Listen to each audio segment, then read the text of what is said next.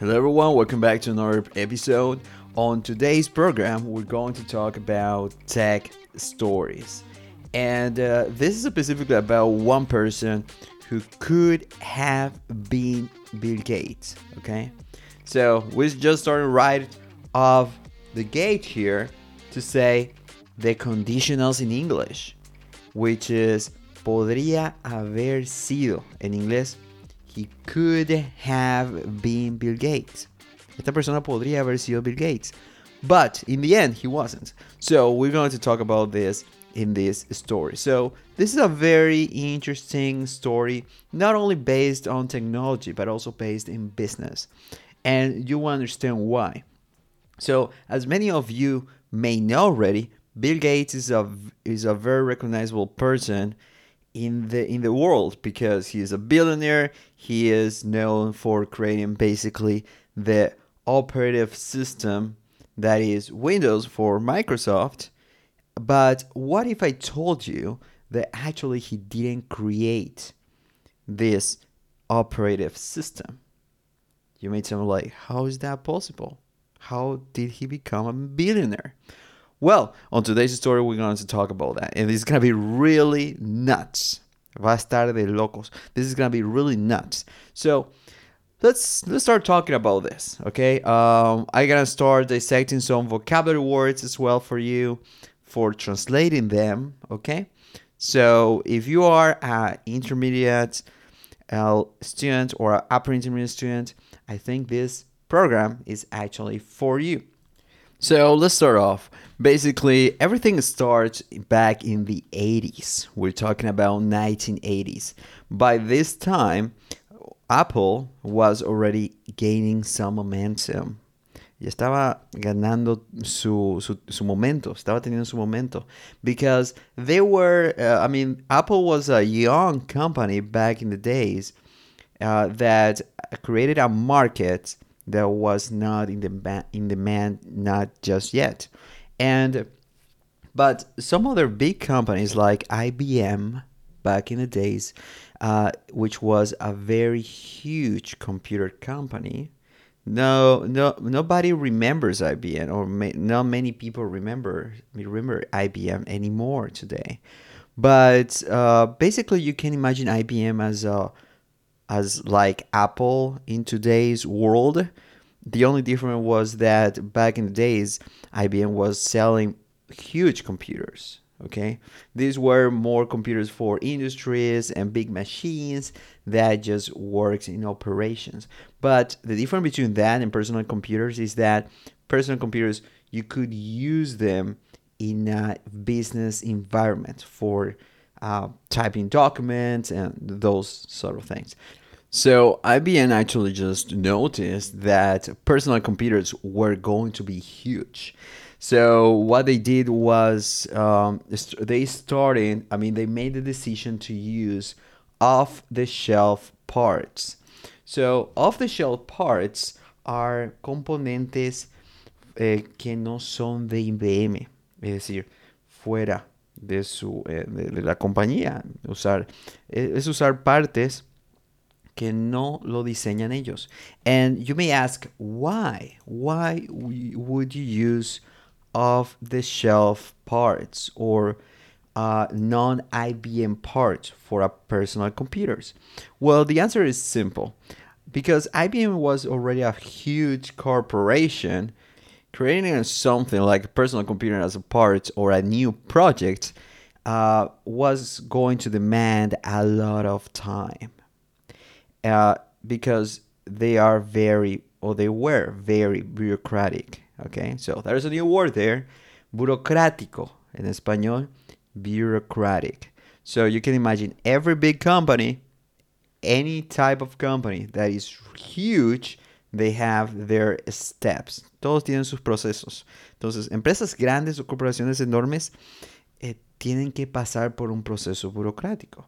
They have to go through a bureaucratic process. And that happens a lot. So uh, that was the strategy for IBM. So because we're gonna spend a lot of time, or they would say maybe, because we're gonna waste a lot of time on this, we prefer to do with non-IBM parts, con partes que no son de IBM.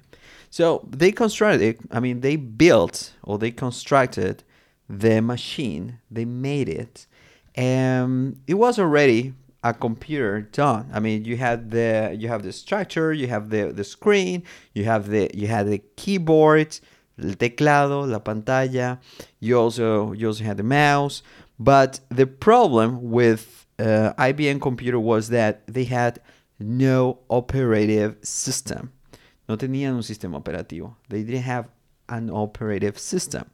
So um, they decided to dive into this and see who could be the person who could develop their operative system or the operative system for them. So the first person they reached was Bill Gates.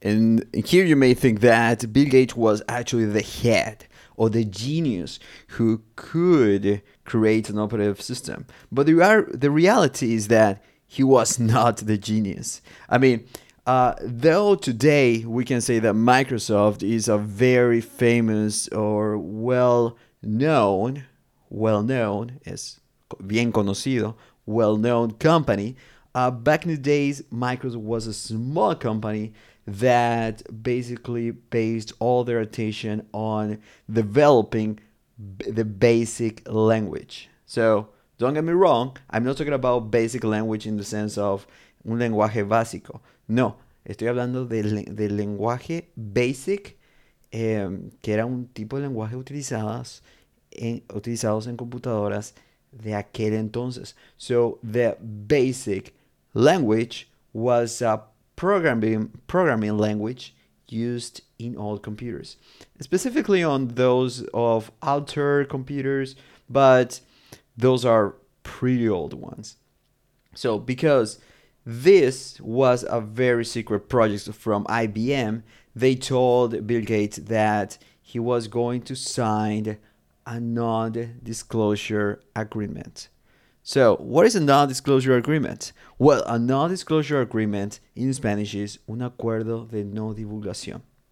And this was very important because IBM didn't want anyone to know that they were running this project, that they were operating on this, because there was a strategy to try to compete against Apple. Because Apple, back in the days, in, in the 80s, was the first company on introducing personal computers. Okay, so back in the story, basically, uh, Bill Gates said, "No, I don't build operative systems, but I know a person who could." So Bill Gates pointed IBM to the re- direction to a person called Gary Kildall. Okay, and Gary, his name, he was uh, a personality already back in the days. I mean, he knew how to create an operative system. In fact, he created the first operative system called CP/M. And now the question is uh, what does CP/M stand for? So, stand for in Spanish means representa o significa. So you use this phrase specifically for acronyms, acrónimos o palabras abreviadas. Como en este caso, CP/M stands for Control Program for Microcomputers. And at this point, we're not talking about a programming language that was created in the 80s. No, this program or uh, operative system actually was already created in 1972. So that was like eight years or almost 10 or 15 years before this project from IBM. So you can imagine like computers the I mean the type of computers that we know today already have their origins in the 70s. And it was very US based type of story. That is the reason why not many people know about this. But uh, because CP/M was already a reality, uh, I mean, Bill Gates believed that Gary was the guy. He was the person who could invent this a new operative system. And also, to give you an idea, before operative systems became a thing uh, that we use today, because they are very, very important, these are most for general purpose computers. Okay, but uh, before even any operative system, big machines, or we can say the computers that IBM produced back in the days, were tailor made computers. So now you may ask, what is tailor made? Well, tailor comes from sastre, or is a tailor is a person who makes your own clothes, okay? Who can make your own t-shirts or who can who can make your own pants, things like that, okay? And tailor made is translated in Spanish as hecho a mano or hecho a medida. So you can imagine that back in the days, basically computers or big computers made by IBM, they were tailor made, okay? And also, also the software. So each software for these computers were tailor made. It means that each particular computer had to have a, a particular software, and that was crazy. I mean, imagine having like your own your computer, but not running on Windows, but running on a particular operative system that you only use and nobody else. That was crazy. So that is w- what they were trying to see and find. And uh, again, because there was a non disclosure agreement, they said, Bill Gates, this is a secret project. We don't want anyone else to know about this. Okay? So, uh, then what Bill Gates did after uh, IBM just heading to the direction to Gary, he called Gary on the phone and he warned Gary that very important people were going to give him a visit.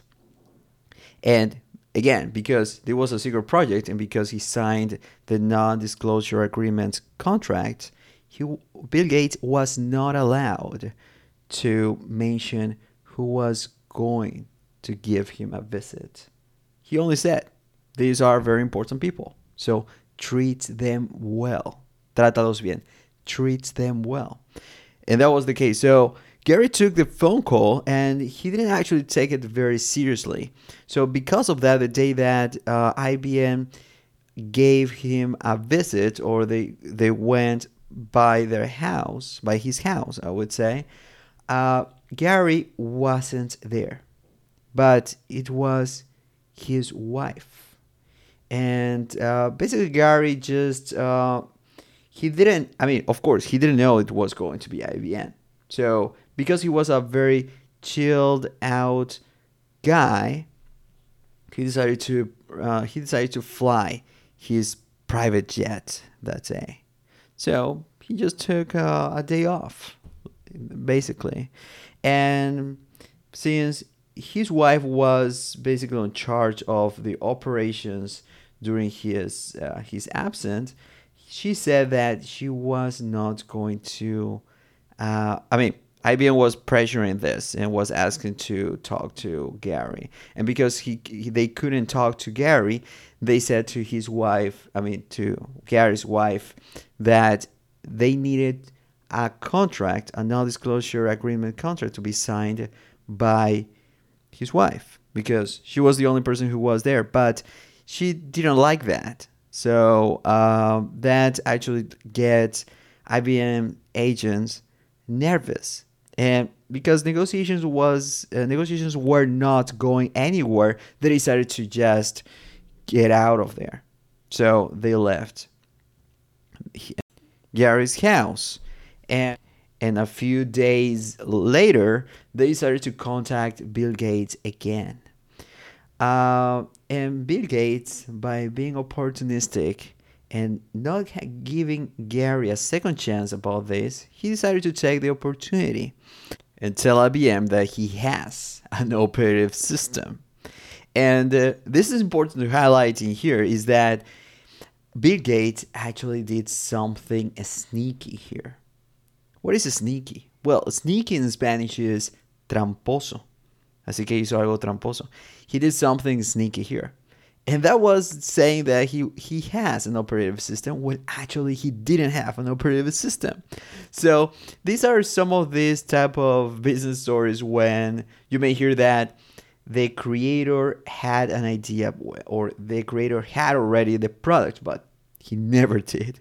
So this is the this is the fun part about the story that Bill Gates actually didn't have, but he was going to figure it out. Lo iba a averiguar.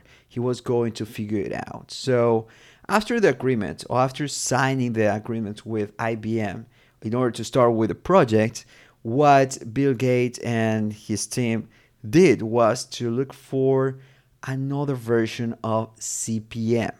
Remember that CP/M was this old operative system from Gary, but he was not going to use Gary's version of the operative system. So he decided, along with his team, to buy an operative system from a small company that was worth $70,000. There was a small company, and the, the name of the operative system was called the, the Quick and Dirty Operating System. It was also known as QDOS. Uh, and QDOS was uh, it was a ripoff. Okay, this is a new vocabulary word here. A ripoff. What is a ripoff?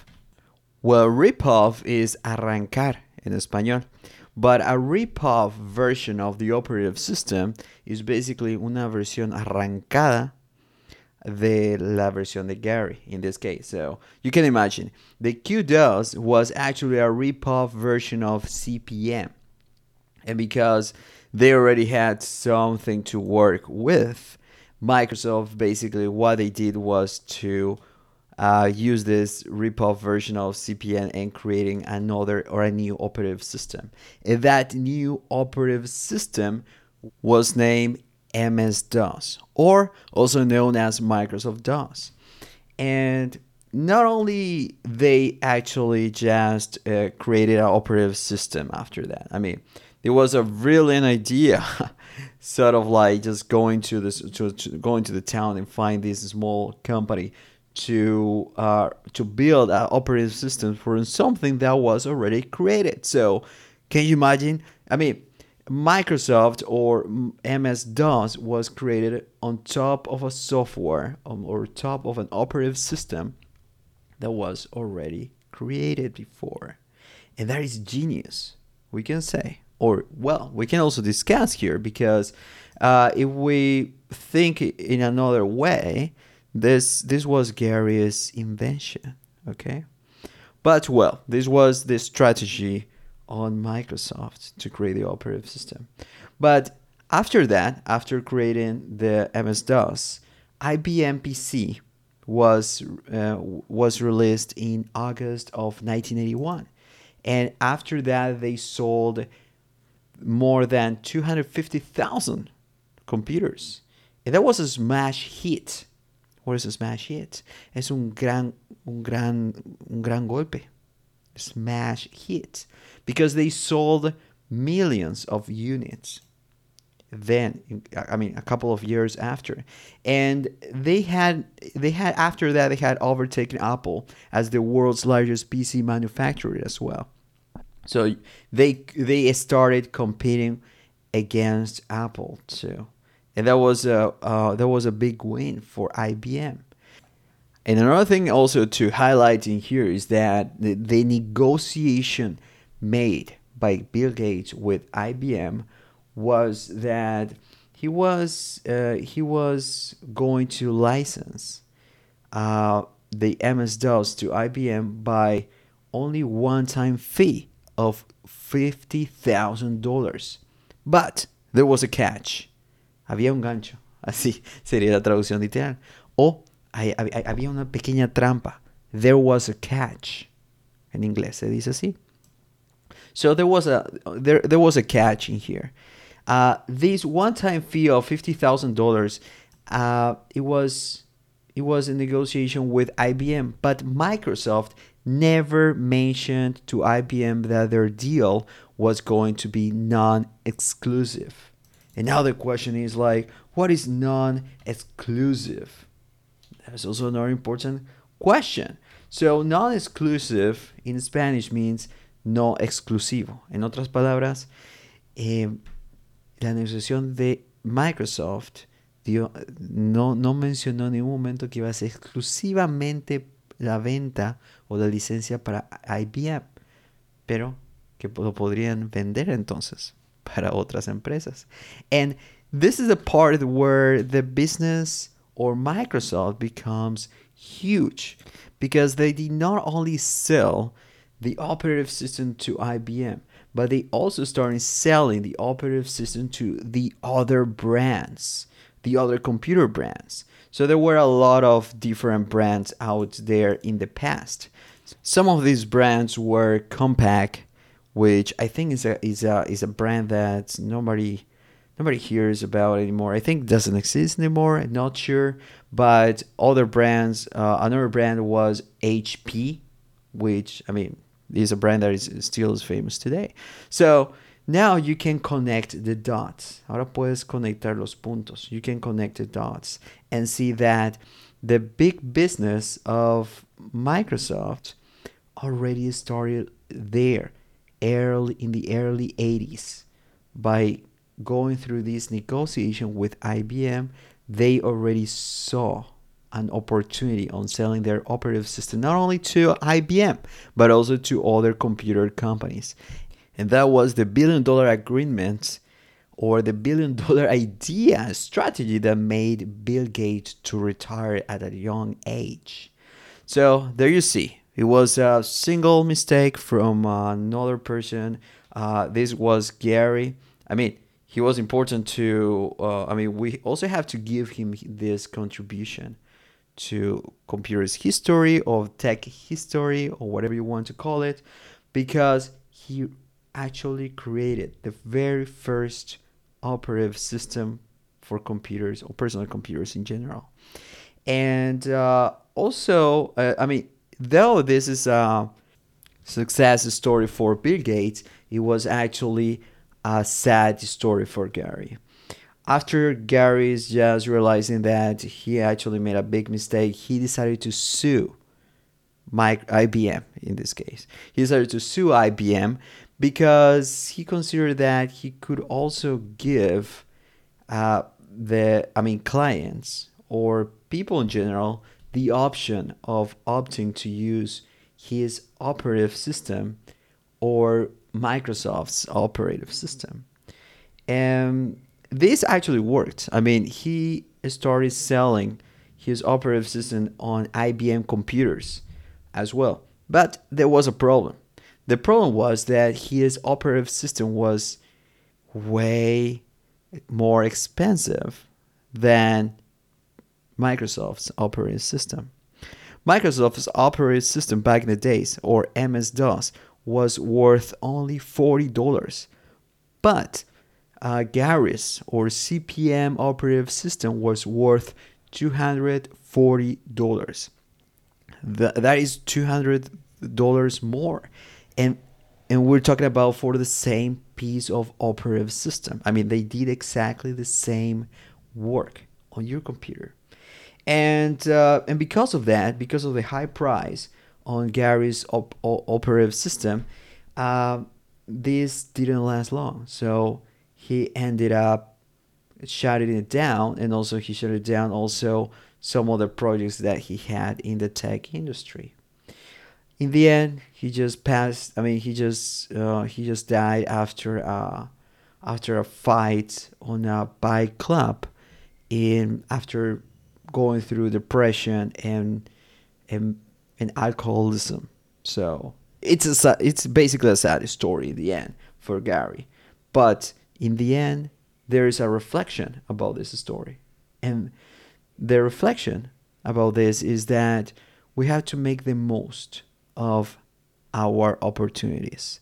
So if you ever hear that somebody or someone is going to offer you some job, you never know who is going to be that person. Or even if you know, you don't ex- you cannot expect opportunities just to come up like this. Sometimes opportunities can be one lifetime opportunities, and sometimes these opportunities can show up again.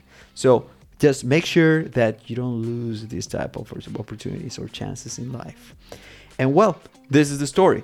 This is the business story for today. Well, basically the tech and business story for today. Hope you enjoyed it.